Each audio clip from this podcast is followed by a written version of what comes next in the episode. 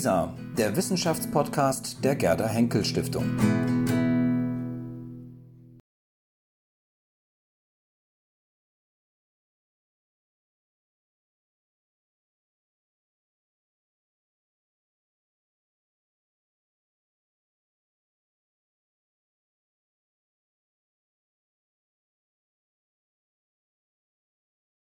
Herzlich willkommen zurück zu unserem Nachmittagsprogramm heute. Ähm, ja, ich freue mich sehr, Katrin Misselhorn vorstellen zu dürfen, ankündigen zu dürfen. Ähm, sie lehrt Wissenschaftstheorie und Technikphilosophie an der Universität Stuttgart und arbeitet zur integrativen Wissenschaftstheorie an der Schnittstelle zwischen Wissenschaft, Kunst und Technik.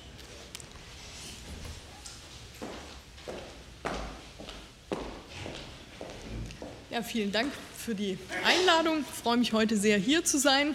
Leider ist meine Tochter krank, deswegen muss ich auch sofort nach meinem Vortrag pünktlich wieder abreisen. Ähm, aber ich hoffe, ein bisschen Zeit für die Diskussion wird bleiben. Ich werde Sie heute weniger in die Geschichte der Philosophie entführen, ein kleines bisschen, aber eigentlich primär über systematische Fragen sprechen insbesondere die Frage, ob Literatur Wissen vermitteln kann und wenn ja, begriffliches Wissen insbesondere. Denn bei der Betrachtung der Erkenntnisse, die Literatur vermitteln kann, stehen häufig nicht begriffliche Formen des Wissens wie nicht propositionale oder phänomenale Formen des Wissens im Vordergrund. Und im Gegensatz dazu möchte ich eben untersuchen, ob Literatur denn auch begriffliches Wissen vermitteln kann. Und damit meine ich, ob in der Literatur eine Reflexion von Begriffen stattfinden kann. Zunächst mag das trivial erscheinen, denn Texte bestehen ja aus Sätzen und Sätze wiederum bestehen aus Begriffen. Also scheint Literatur durch und durch begrifflich zu sein. Allerdings sind in diesem Sinn eben sämtliche Texte aus Begriffen aufgebaut, literarische Texte ebenso wie wissenschaftliche Texte oder Gebrauchsanweisungen. Mir geht es demgegenüber um eine Art des begrifflichen Wissens, die charakteristisch für die Literatur als eine Kunstform ist. Jetzt müsste hier eigentlich, geht nicht von selber, aber geht von Hand. Ähm, um das zu zeigen, muss ich natürlich zunächst mal erklären, was Literatur als eine Kunstform ausmacht.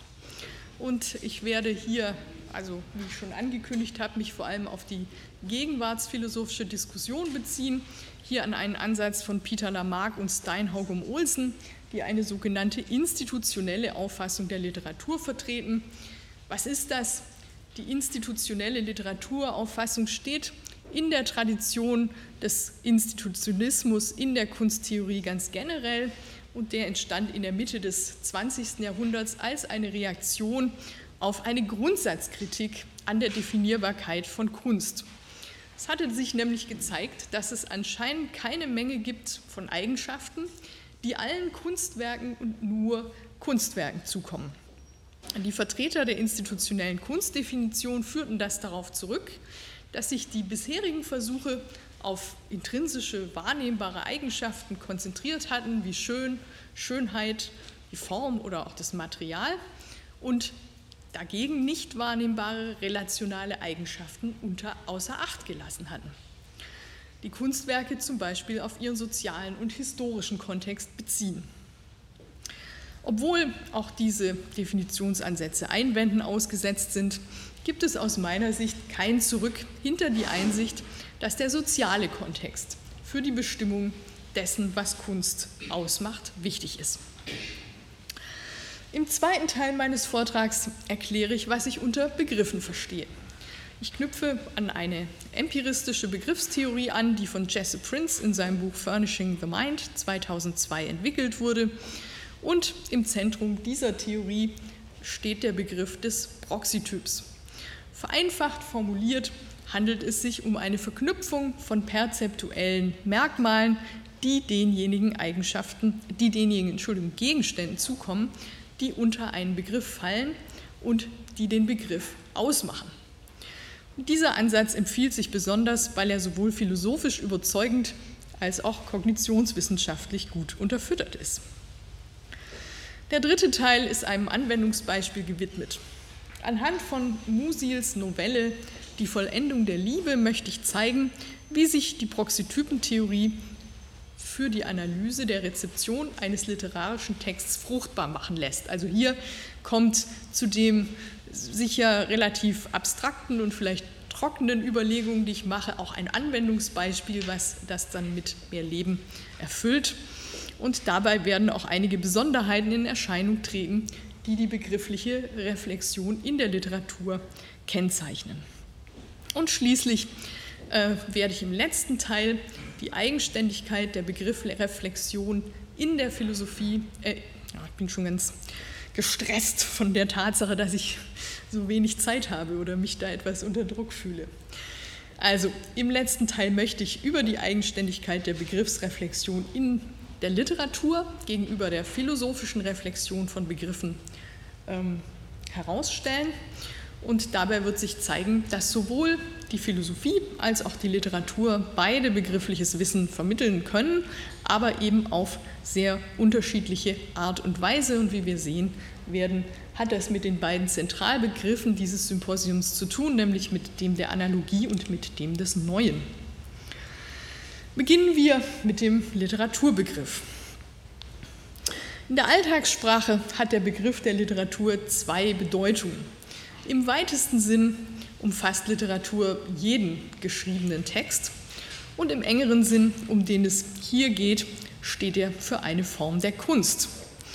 Also wodurch zeichnet sich die Literatur als spezifische Kunstform aus? Ich folge, wie gesagt, dem institutionellen Ansatz von Peter Lamarck und Steinhaugen Olsen in ihrem Buch Truth, Fiction and Literature von 1994. Die haben diesen Ansatz dort für die Literatur formuliert. Und nach diesem Ansatz ist Literatur eine soziale Praxis, die Autoren als Produzenten von Texten Texte als komplexe linguistische Strukturen und Leser als Textrezipienten umfasst. Diese Praxis wird durch bestimmte Konventionen konstituiert, also Muster von Intentionen und Erwartungen solcher Intentionen. Ob ein Text Literatur ist, hängt insbesondere von der Intention des Autors ab, einen Text hervorzubringen, der vor dem Hintergrund dieser Konventionen gelesen werden soll. Die Konventionen insgesamt betreffen die Art und Weise, wie Literatur geschaffen, bewertet und gelesen werden soll. Die literarische Praxis wird aus Lamarcks und Olsens Sicht näherhin durch zwei Aspekte bestimmt. Zum einen durch den kreativ-imaginativen Aspekt, der im Erfinden einer Geschichte bestehen kann aber auch in der formalen Gestaltung von nicht erfundenem Material. Letzteres, und das ist ein großer Vorteil dieser Theorie, trägt der Tatsache Rechnung, dass Literatur, anders als manche glauben, nicht immer fiktional sein muss. Doch der imaginativ-kreative Aspekt alleine genügt nicht, um literarische Texte zu definieren. Es gibt Texte, die diesen Aspekt aufweisen, aber nicht als Literatur im Sinn der Kunstform gelten können. So stellte bereits Aristoteles fest, dass ein Geschichtsbuch auch dann ein Geschichtsbuch bleibt, wenn es in Versen verfasst ist. Andere Beispiele sind gut gestaltete Sachbücher oder Werke, die der reinen Unterhaltung dienen. Es muss ein weiterer Aspekt hinzukommen, um Literatur als Kunstform auszuzeichnen, und dabei handelt es sich für Lamarck und Olsen um die mimetische Dimension. Damit ist nicht etwa gemeint, dass Literatur stets die Wirklichkeit naturalistisch abbilden muss oder beschreiben muss. Der entscheidende Punkt ist vielmehr, dass Literatur eine bestimmte Art des Gehalts hat, den sie als thematischen Gehalt bezeichnen. Und um zu verstehen, was dieser thematische Gehalt ist, müssen mehrere Bedeutungsebenen literarischer Werke unterschieden werden. Zum einen bestehen literarische Texte aus Beschreibungen der Schauplätze, Personen, Handlungen und Ereignisse, um die es geht. Diese Ebene kann man als Gegenstandsebene bezeichnen. Das Verständnis dieses Textgegenstands ist notwendig, aber nicht hinreichend für die Rezeption eines Texts als literarischen Werk im Kontext der Literaturpraxis. Insbesondere erschließt sich eben der Wert eines literarischen Texts nicht auf dieser Ebene, wie Lamarck und Olsen argumentieren. Eine Auseinandersetzung mit einem literarischen Werk, die nicht über die Gegenstandsebene hinausgeht, wäre rudimentär und unbefriedigend. Sie würde diejenigen Qualitäten nicht erfassen, die ein Werk zu einem hochwertigen Kunstwerk machen. Also wenn Sie lediglich Krieg und Frieden auf der Ebene des Plots verfolgen und wissen, wer macht mit wem was, dann ist irgendwie Ihnen entgangen, worum geht es denn in diesem Werk. Sie würden die Qualitäten nicht erfassen, die das zu einem hochwertigen Kunstwerk machen.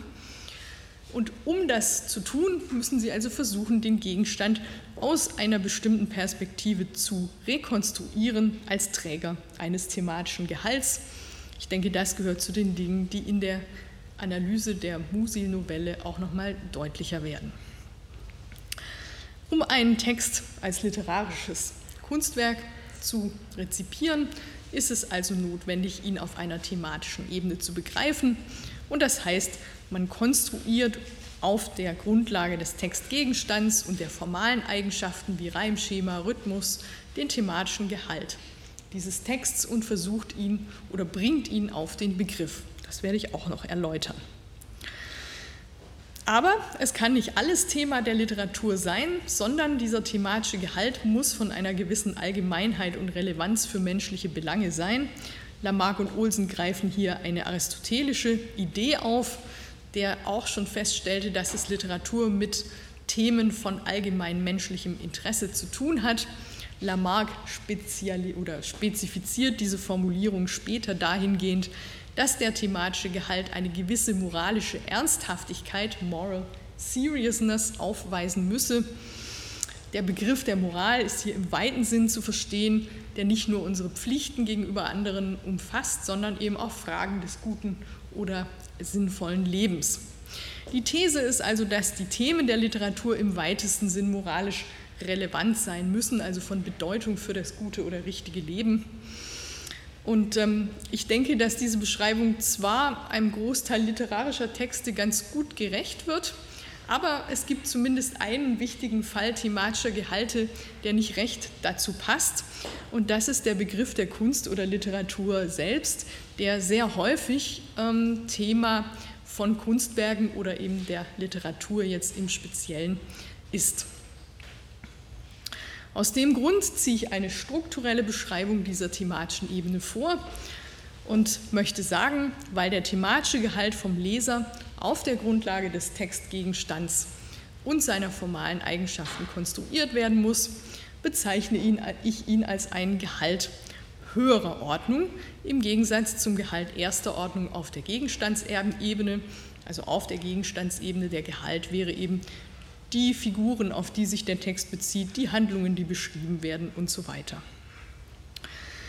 Geht man also davon aus, dass Literatur über einen thematischen Gehalt höherer Ordnung verfügen muss, ist die Frage noch offen, wie genau der Gehalt höherer Ordnung im Text selber angelegt ist. Für Lamarck und Olsen muss die Zuschreibung eines solchen Gehalts auf eine Art und Weise geschehen, die vor dem Hintergrund der Praxis der literarischen Interpretation legitimiert ist. Das klingt erstmal ganz gut, hat aus meiner Sicht aber den Nachteil, dass man, um ein angemessenes Verständnis eines literarischen Texts zu entwickeln, erstmal eine Interpretation vornehmen muss. Denn der thematische Gehalt ist ja konstitutiv dafür, dass etwas überhaupt als Literatur gilt. Wenn man das also nur über eine Interpretation herausarbeiten kann, dann ist Interpretation die Voraussetzung für die Rezeption eines Texts als Literatur. Und das finde ich eine sehr intellektualistische Herangehensweise und möchte demgegenüber eine erfahrungsbasierte Konzeption der Literaturrezeption vorschlagen, nach der die angemessene Rezeption von Literatur eine Form der ästhetischen Erfahrung involviert für die ein höherstufiger Gehalt konstitutiv ist. Eine Erfahrung nach philosophischer Standardauffassung ist ein in sich abgeschlossener mentaler Zustand oder Prozess mit einem repräsentationalen Gehalt, einem Was, auf das Bezug genommen wird und einer phänomenalen Qualität, also ein Wie, wie das geschieht. Der repräsentationale Gehalt der visuellen Erfahrung eines Baums ist beispielsweise der Baum und die phänomenale Qualität dieser Erfahrung besteht darin, wie sich diese Wahrnehmung anfühlt, beispielsweise das Grün der Blätter oder das Braun des Stamms und der Äste. Der spezifisch repräsentationale Gehalt der ästhetischen Erfahrung der Literatur ist der Gehalt höherer Ordnung. Und dieser höherstufige Gehalt der ästhetischen Erfahrung ist der Ausgangspunkt der literarischen Interpretation. Er ist aber nicht selber schon eine Interpretation und kann auch wieder durch Interpretation modifiziert werden. Die vorherigen Überlegungen zusammenfassend können wir also sagen, dass das Erfassen eines literarischen Texts auf einer ästhetischen Erfahrung basiert, die einen Gehalt höherer Ordnung umfasst. Und dieser Gehalt höherer Ordnung ist begrifflicher Natur. Damit komme ich zum zweiten Teil über Begriffe. Was also sind Begriffe? Ganz allgemein gesprochen sind Begriffe die Bausteine des Denkens. So besteht der Gedanke Pegasus fliegt aus den Begriffen Pegasus und Fliegen. Begriffe sind wesentlich für psychologische Prozesse wie Kategorisieren, Schlussfolgern, Erinnern, Lernen und Entscheiden. Ich fasse Begriffe somit als mentale Repräsentationen auf. Das ist nicht unbedingt unumstritten in der Philosophie, aber ähm, ich denke, darüber kann man vielleicht noch reden. Ganz analog wie geschriebene Wörter denke ich, dass mentale Repräsentationen auch einen semantischen Gehalt haben, also das, was repräsentiert wird, und einen Träger, wie es repräsentiert wird. Und diese Träger können sich im Hinblick auf Format und Struktur unterscheiden. Zum Beispiel eine bildliche und eine sprachliche Repräsentation desselben Sachverhalts können denselben semantischen Gehalt haben, unterscheiden sich aber in der Art und Weise, wie er repräsentiert wird. Und unterschiedliche Begriffstheorien vertreten eben unterschiedliche Auffassungen darüber, wie der Gehalt von Begriffen zustande kommt und welche Eigenschaften die Träger von Begriffen haben.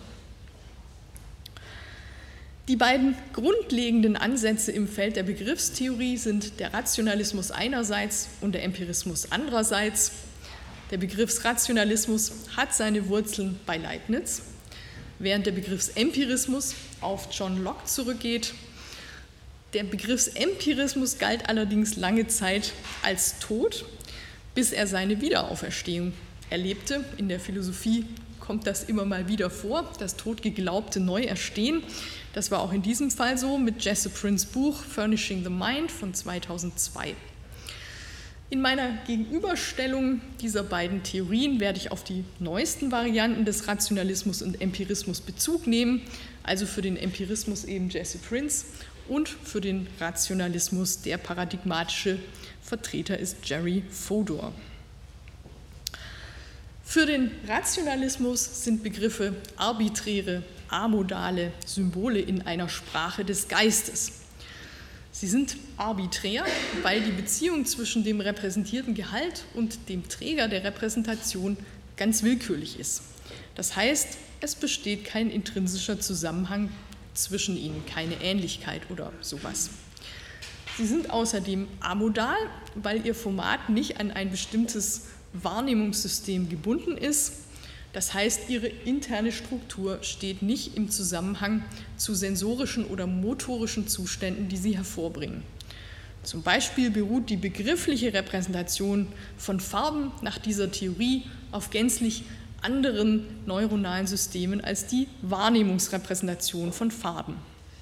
Beide Systeme operieren nach unterschiedlichen Prinzipien und verwenden eben unterschiedliche Repräsentationsformate. Des Weiteren ist der Rationalismus der Auffassung, dass der Gehalt unserer basalen Begriffe und das sind unsere meisten Begriffe letztlich unstrukturiert ist oder atomistisch, das heißt nicht von anderen Begriffen abhängig. Und begriffliche Atome sind diejenigen Begriffe, die wir eben in unserer Sprache durch Wörter auch zum Ausdruck bringen, die sich nicht in kleinere bedeutungstragende Einheiten zergliedern lassen. So wäre der Begriff Hund in diesem Sinn ein atomistisches Symbol unserer Sprache, Hundeleine dagegen nicht. Und schließlich sind Begriffe angeboren und nicht erworben.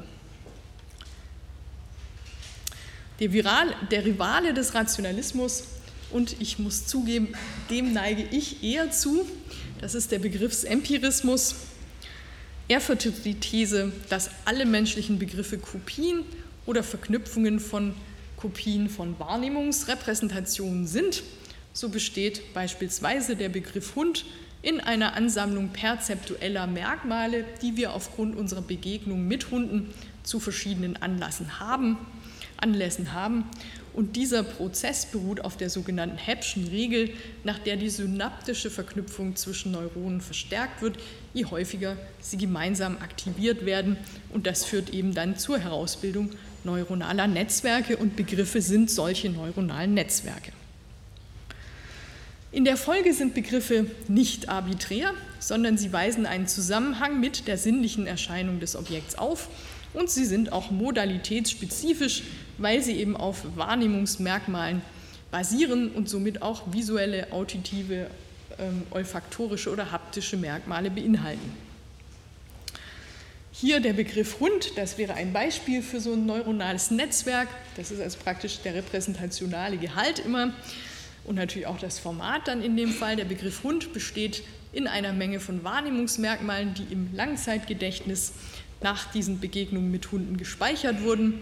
Dazu zählen natürlich bildliche Repräsentationen, aber hier sehen Sie auch auditive Repräsentationen, linguistische Repräsentationen wie das Sprichwort bellende Hunde beißen nicht, paradigmatische Situationen, der Hund, der den Briefträger jagt oder hier der Junge, der sich vor dem Hund versteckt und Angst vor dem Hund hat. Also alle solche Merkmale können dazu gehören.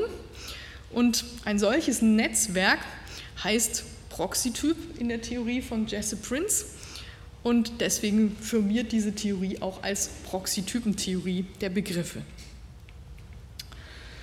Aufgrund dieses Aufbaus sind die meisten Begriffe strukturiert und nicht atomistisch. Und schließlich schließt der Empirismus zwar nicht aus, dass Begriffe auch angeboren sind, aber typischerweise sind Empiristen der Auffassung, dass Begriffe nicht angeboren, sondern erworben sind. Eine Stärke dieses neuen Begriffs Empirismus ist, beziehungsweise das findet sich auch schon bei Locke, ist, dass er das überzeugendste und erfolgreichste hm, Element von Jerry Fodors Begriffs Rationalismus übernehmen kann, und das ist seine Theorie des Gehalts. Und nach diesem Ansatz sollte der Bezugsgegenstand eines Begriffs mit Hilfe der Ursache, die den Begriff regelmäßig hervorruft, identifiziert werden. Ich zitiere Prince jetzt in meiner Übersetzung. Begriffe sind Repräsentationen von Kategorien, die sie repräsentieren, weil sie zuverlässig von deren Instanzen verursacht werden. Das heißt, der Begriff Hund repräsentiert Hunde, weil er zuverlässig von Hunden ausgelöst wurde. Im folgenden Schema, jetzt wird es richtig philosophisch, lässt sich das Verhältnis eines Begriffs und seines mm, Gehalts am Beispiel des Begriffs Gold visualisieren. Links ist also hier der Gold-Proxytyp. Das ist, äh, nee, Moment, hier ist links, genau, glänzend gelb und verformbar.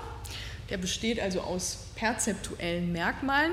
Die sind aber selbst natürlich auch wieder Begriffe.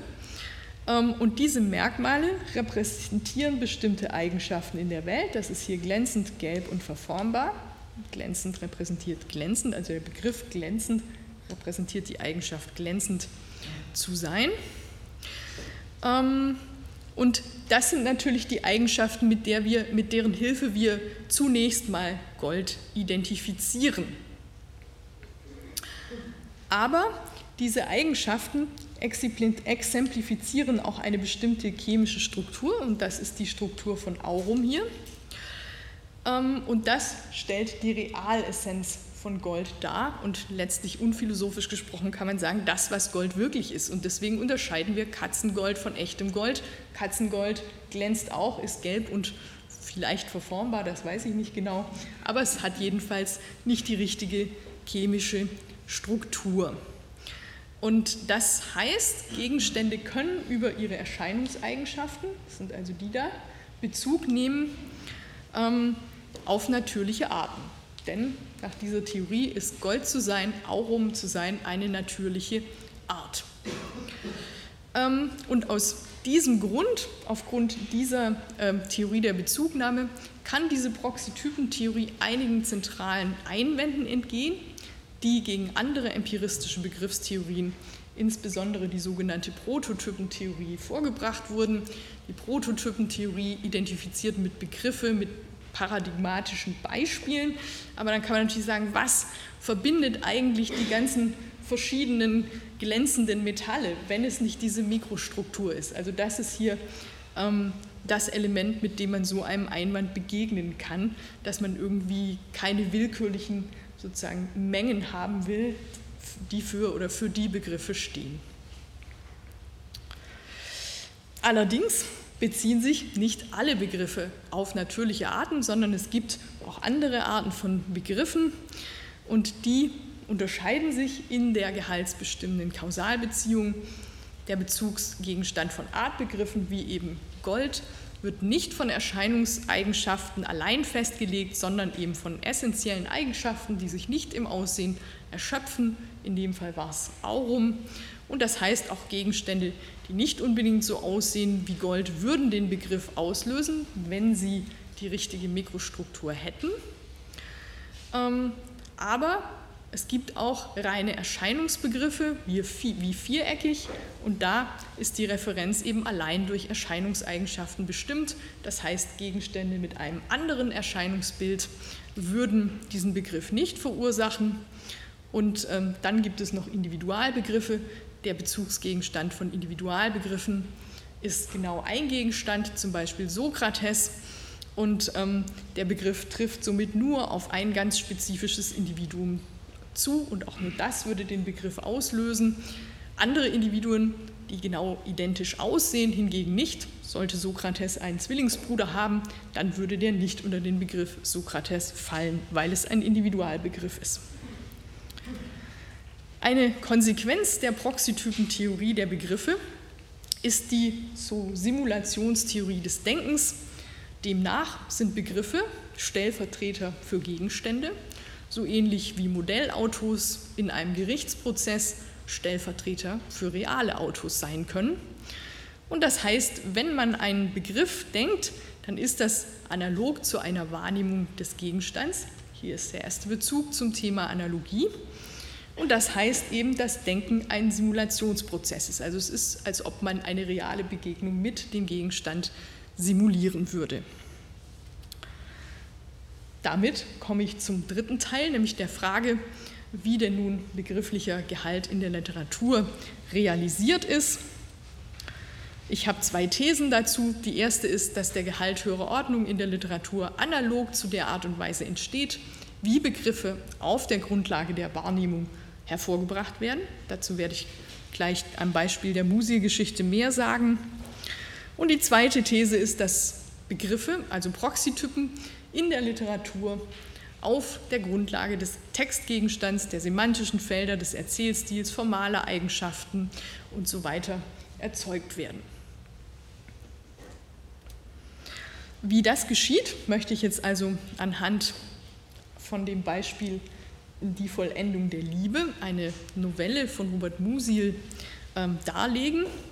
Dieser Titel bereitet uns darauf vor, dass es um die Liebe geht, und zwar um die Vollendung der Liebe und dass diese Kombination erzeugt im Rezipienten schon einmal zwei Proxytypen, nämlich den der Vollendung und den der Liebe.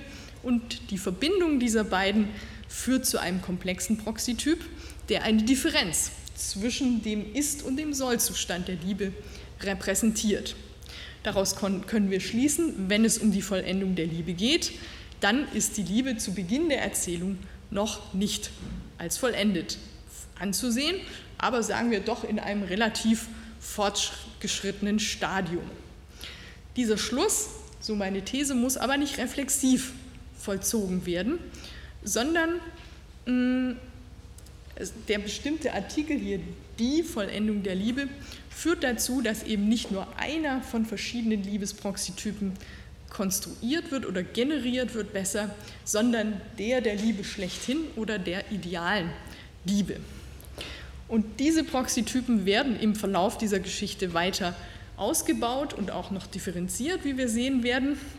Und das möchte ich jetzt anhand von dieser kleinen Passage auf der ersten Seite näher analysieren. Ich lese sie kurz vor. Wobei, ich glaube, sie hatten ganz gut Zeit. Na, der Arm der Frau aber ragte von der Kanne weg und der Blick, mit dem sie nach ihrem Mann sah, bildete mit ihm einen starren, steifen Winkel. Gewiss einen Winkel, wie man sehen konnte. Aber jenes andere, beinahe körperliche, konnten nur diese beiden Menschen in ihm fühlen, denen es vorkam, als spannte er sich zwischen ihnen wie eine Strebe aus härtestem Metall und hielte sie an ihren Plätzen fest und verbände sie doch, trotzdem sie so weit auseinander waren, zu einer Einheit, die man fast mit den Sinnen empfinden konnte. Es stützte sich auf ihre Herzgrube und sie spürten dort den Druck er, er richtete sie steif an den Lehnen ihrer Sitze in die Höhe mit unbewegten Gesichtern und unverwandten Blicken, doch fühlten sie dort, wo er sie traf, eine zärtliche Bewegtheit, etwas Leichtes, als ob ihre Herzen wie zwei Schwärme kleiner Schmetterlinge ineinander flatterten. Es gibt zwei zentrale semantische Felder in diesem Text, die verwendet werden, um Proxytypen zu also Begriffe im Leser zu evozieren. Das ist auf der einen Seite Liebe und auf der anderen Erstarrung.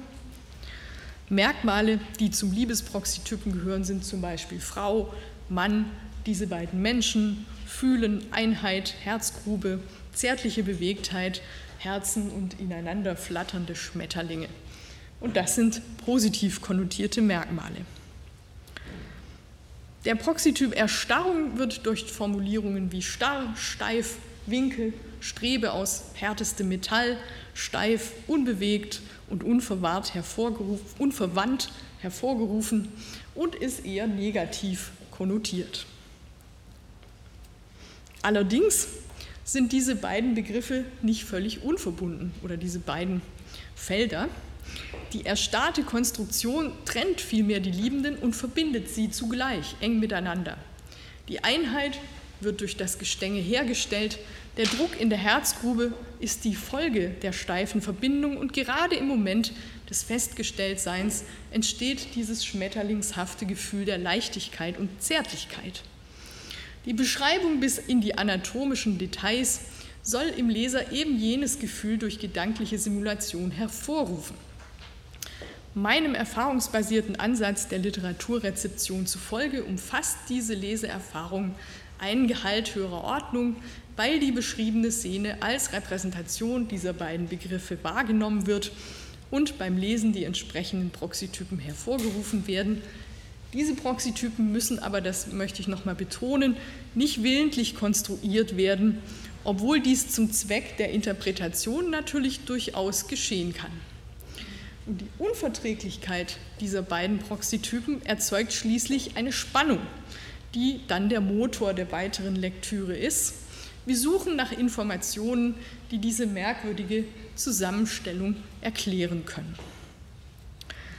Dabei passiert in etwa dasselbe, wie wenn wir mit dem komplexen Begriff Zierfisch aus Armenien, der seinen Besitzer gefressen hat, konfrontiert werden.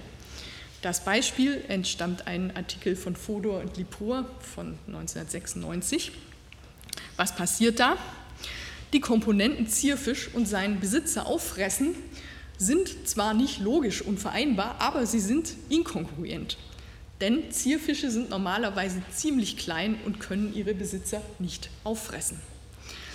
Ähnlich wie in Musils Geschichte entsteht dadurch eine Spannung, die nach Auflösung verlangt. Und wir lösen diese Spannung mit Hilfe unseres Hintergrundwissens auf, indem wir uns eben einen sehr großen und gefräßigen Zierfisch vorstellen. Der kombinierte Proxytyp hat deswegen emergente Eigenschaften, also Eigenschaften, die sich nicht aus der Analyse der Grundproxytypen entwickeln lassen, aus denen er besteht. Emergenz bringt immer etwas grundsätzlich Neues ins Spiel, was sich eben nicht aus dem vorangegangenen ableiten lässt. Normale Zierfäsche sind weder groß noch gefräßig. Und das ist ein interessantes Phänomen, weil es eben philosophisch zum Common Sense gehört, dass sich Eigenschaften komplexer Begriffe aus ihren Bestandteilen ableiten lassen müssen. Zum Beispiel im Fall des komplexen Begriffs roter Apfel aus der Kombination von Rot und Apfel. Man spricht hier von Kompositionalität. Das Zierfischbeispiel zeigt aber, dass es Fälle gibt, in denen komplexe Begriffe Eigenschaften haben, die eben nicht anhand von Kompositionalität erklärbar sind. Im Fall der Musil-Geschichte kann die Spannung allerdings nicht einfach durch den Rückgriff auf unser Hintergrundwissen beseitigt werden, wie in dem Zierfischbeispiel. Daher suchen wir während der Lektüre nach weiteren Hinweisen. Einen solchen Hinweis gibt es auch, denn kurze Zeit später wird in der Erzählung ein, ein, ein Vorschlag zur Diagnose der Ursache dieser Situation gegeben, dem beide Eheleute zustimmen, die feststellen, ist nicht jedes Gehirn etwas Einsames und Alleiniges. Das durch diese Formulierung assoziierte Merkmal ist das Bewusstsein, dass jedes Individuum unweigerlich vom anderen trennt, aber zugleich eine notwendige Bedingung ist, um überhaupt Liebe empfinden zu können. Das heißt, es ist notwendig, um die Liebe zu empfinden, aber zugleich verantwortlich für die Kluft zwischen den Liebenden. Die Vollendung der Liebe kann also nur dann erfolgen, wenn diese bewusstseinsbedingte Trennung überwunden wird, und zwar ohne dadurch das Bewusstsein als Bedingung der Liebe aufzuheben, wie es im Tod oder in extremen Rauschzuständen geschähe. Zur Lösung des Problems wird im Verlauf der Novelle der Begriff des Ehebruchs eingeführt, der den Übergang vom Ist zum Sollzustand der Liebe hervorbringen soll. Denn wenn es den beiden Ehepartnern gelänge, auch noch den Ehebruch als Inbegriff maximaler Getrenntheit, als Akt ihrer gemeinsamen Liebe zu erleben, dann kann die Bewusstseinskluft zwischen den beiden Partnern überwunden werden. Nichts Trennendes stünde mehr zwischen den beiden Liebenden. Die Vollendung der Liebe wäre erreicht. Dieses Mal haben wir es allerdings mit einem Fall hochgradiger Emergenz zu tun. Wieder gibt es eine Unverträglichkeit der Einzelbegriffe Ehebruch und Liebe, die jedoch in der Kombination Vollendung der Liebe durch Ehebruch verschwinden soll. Der Rekurs auf unser Hintergrundwissen genügt in diesem Fall wieder nicht, um diesen Effekt hervorzubringen. Vielmehr kann das nur durch die literarische Gestaltung dieser Proxytypen erreicht werden. Die Lektüre von Musils Geschichte soll uns zeigen, warum gerade der Ehebruch der gemeinhin als unverträglich mit der idealtypischen Liebe gilt, zu einer Vollendung der Liebe führen kann. Das Beispiel von Musils Novelle wirft ein Licht darauf, was wir an literarischen Werken schätzen. Sie beleuchten begriffliche Zusammenhänge, die sich nicht durch kompositionales Nachdenken alleine erschließen lassen, sondern nur durch literarisch erzeugte Emergenzeffekte, ich denke, dass dieser Ansatz begrifflicher Reflexion in der Literatur durchaus auch viele Intuitionen aufgreift, die Hofstetter und Sonder in ihrem Buch Surfaces and Essences Analogy, Analogy as the Fuel and Fire of Thinking formulieren.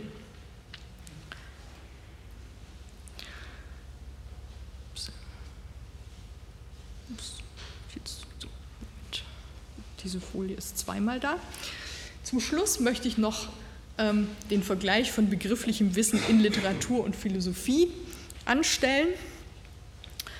Und äh, dazu ist zu sagen, dass Begriffsanalyse von jeher natürlich zu den Kernkompetenzen gehören, die Philosophie für sich beansprucht. Und nachdem der Anspruch auf synthetische Erkenntnis a priori spätestens seit dem 20. Jahrhundert vielen nicht mehr haltbar erscheint, war die Begriffsanalyse für viele Philosophen das letzte Residuum um eine eigenständige Form des Wissens für die Philosophie in Anspruch zu nehmen, die auch noch a priori ist und die Philosophie eben von den empirischen Wissenschaften unterscheidet. Dieser Anspruch geht zumeist einher mit einer klassischen, auf die Antike zurückgehenden definitorischen Auffassung von Begriffen. Begriffe haben demnach die Struktur von Definitionen, die individuell notwendige und gemeinsame gemeinsam hinreichende Bedingungen dafür festlegen, dass ein Gegenstand unter einen Begriff fällt. Ein einfaches Beispiel, das Philosophen gern anführen, ist der Begriff Junggeselle.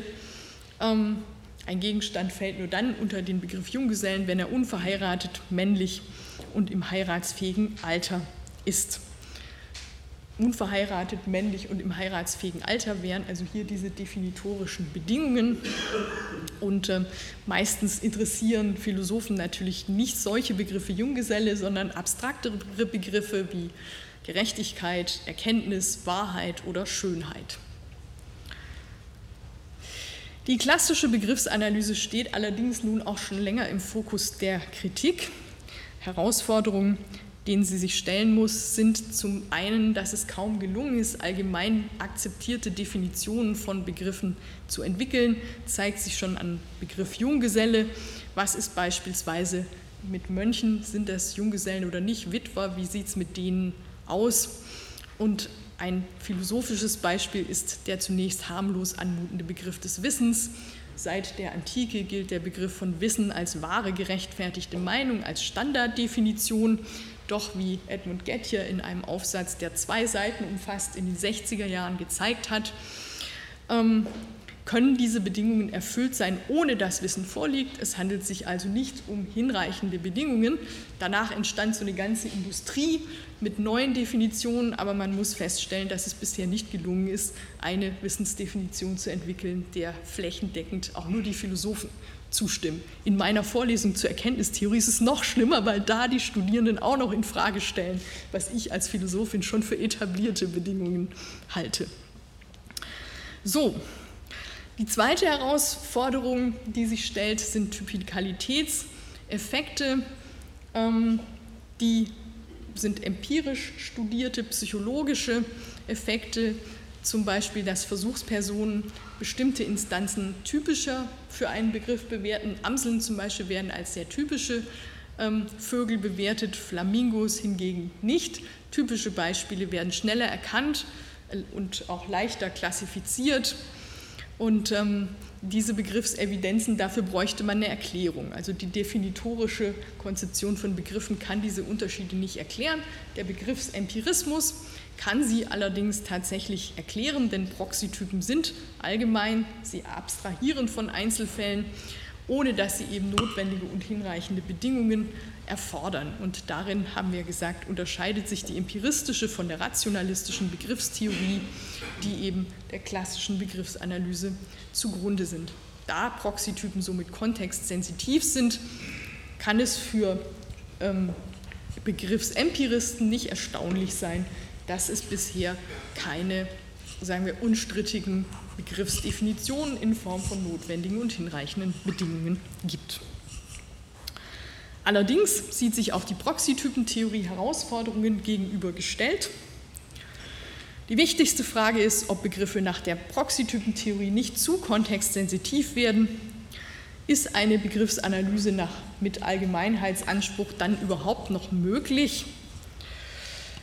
Das hätte für die Theorie der Begriffe verheerende Folgen, wenn das nicht so wäre. Begriffen wären dann im Denken eines Individuums über die Zeit hinweg nicht mehr zwangsläufig identisch, also nicht mehr intrasubjektiv konstant. Und auch der intersubjektive Austausch könnte nicht mehr gewährleistet werden angesichts der vielen verschiedenen Proxytypen, die bei jedem von uns in unterschiedlichen Kontexten aktiviert werden. Mal der eines Pudels, mal der eines Wachhunds und so weiter. Zur Lösung dieses Problems führt der Begriffsempirismus den Begriff der Standardproxytypen ein. Und ein solcher ist eine Repräsentation, die hervorgerufen wird, wenn für eine bestimmte Kategorie kein Kontext gegeben ist. In diesem Fall wird der Proxytyp aktiviert, der in der Interaktion mit den Gegenständen, die unter den Begriff fallen, am häufigsten aufgerufen wurde. Diese sind dann relativ intrasubjektiv über die Zeit hinweg konstant und werden auch in der intersubjektiven Kommunikation geteilt. Und woran liegt das? Es liegt daran, dass sie vier Merkmale haben, die dafür verantwortlich sind, denn hm, die Standardproxytypen enthalten Merkmale, die distinktiv für eine Kategorie sind. Man nennt das im Englischen Q-Validity, eine deutsche Übersetzung, die vernünftig ist und auf einen Begriff kommt, habe ich nicht gefunden. Und ähm, die meisten existierenden Instanzen dieser Kategorie weisen diese Merkmale auf. Sie sind also auch category valid und sie fallen Wesen mit unseren Wahrnehmungsfähigkeiten in, ins Auge. Das heißt, sie sind salient. Und außerdem sind unsere Standardproxytypen in wissenschaftlichen Theorien fundiert, die Experten in unserer Gesellschaft über bestimmte Objekte entwickelt haben und die weit verbreitet sind. Und all diese Faktoren tragen dazu bei, die Kontextsensitivität von Standardproxytypen auf ein Minimum zu reduzieren und sie können eben dadurch die intrasubjektive Stabilität und intersubjektive, intersubjektive Kommunikation gewährleisten. Eine Abweichung von diesen Standardproxytypen erfolgt dann, wenn der Kontext eine andere Repräsentation des Begriffs erfordert. Was heißt das nun für das Verhältnis von Philosophie und Literatur?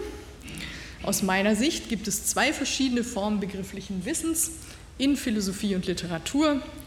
Die philosophische Begriffsanalyse hat es mit Standardproxytypen zu tun und das Geschäft der Philosophie ist es eben, über diese Standardproxytypen nachzudenken und sie in möglichst kontextunabhängiger Weise zu analysieren.